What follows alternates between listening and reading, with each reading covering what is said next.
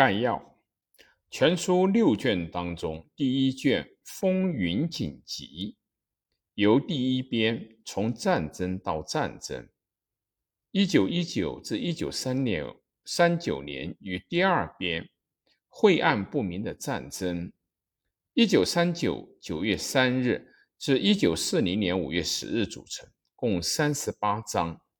本卷的主题是英语民族。如何由于他们的不明智、麻痹大意和好心肠，而听任恶人重新武装？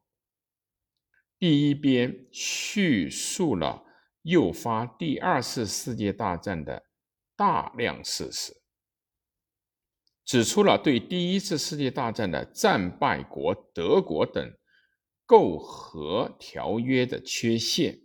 以及凡尔赛体制的弱点，然后叙述经过相对稳定的时期，一九二九年末到三十年代初的世界经济危机所引起的混乱，德国希特勒政权的建立，由此导致德国打破凡尔赛体制的行动，从而展开了二十世纪三十年代。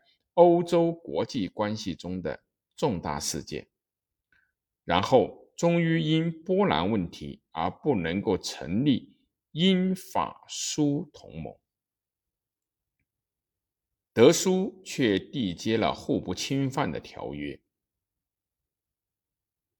德国进攻波兰，迎来了英法对德宣战和大战爆发的悲惨结果。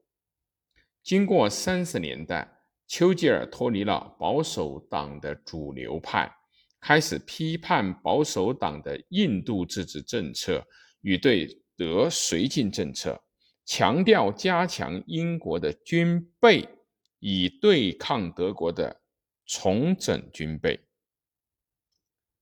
第二篇是从大战爆发后，丘吉尔应张伯伦首相之召。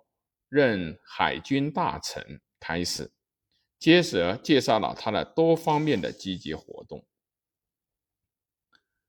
更着重介绍了对付德国的挪威作战的策略。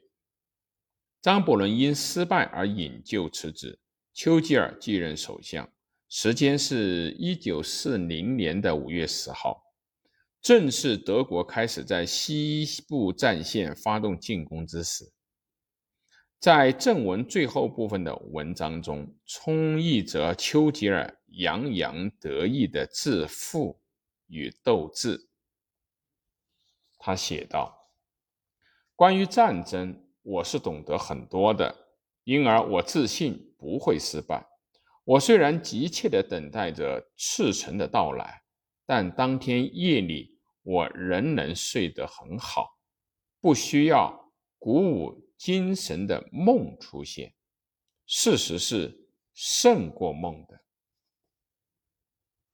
第二卷最光辉的时刻，一九四零年的五月至一九四零年底，由第一编法国的沦陷与第二编单独作战组成，共三十一章，主题是。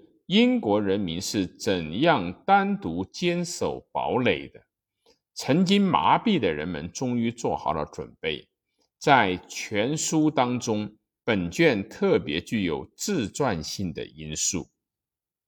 我们可以感受到他的一种自觉，就是他自己正在创造历史，后世的史学家将要利用他的记录。也就是说，在德国与意大利。正在炫耀胜利，日本的威胁也在步步紧逼。苏联实质上站在了德国一边。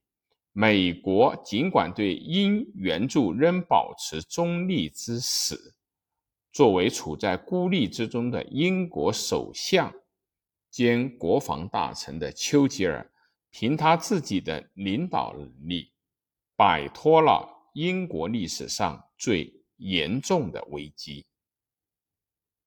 第一边是从举国联合内阁的阻隔开始，接着是英军救援法国的战争及其失败，意大利参战，大敦刻尔克大撤退，法国停战，事态在向不利于英国的方向发展。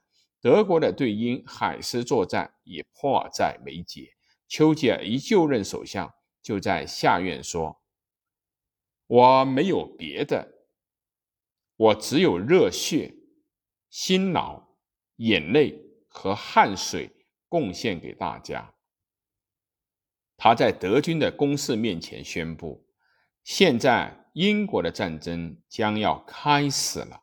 假如因为我们的勇敢圆满履行义务，英帝国及其联邦今后得以延续千年之久的话，那么人们不是需要按如下的话。”进行行动吗？